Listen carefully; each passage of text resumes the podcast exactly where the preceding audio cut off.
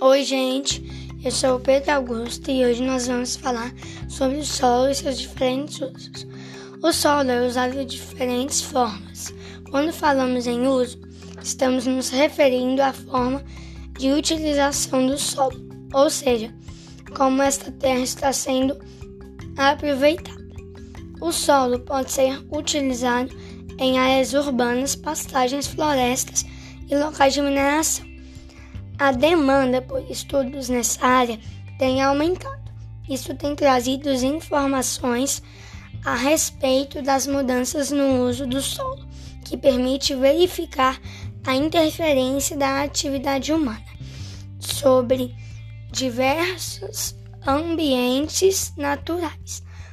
Muitos problemas ambientais têm origem à utilização dos solos que provoca alterações climáticas perda de biodiversidade e poluição das águas do solo e do ar, que é a mineração.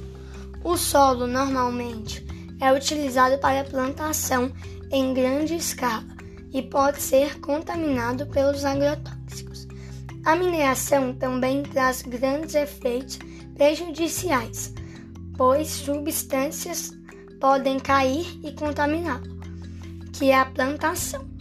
A construção civil traz impacto no solo, mas é fundamental para a construção de moradias. moradias. O uso do solo é importante e se faz necessário saber usar com consciência, pois é um recurso que um dia pode acabar, que é a construção. Por hoje é só, galera. Até a próxima e fui!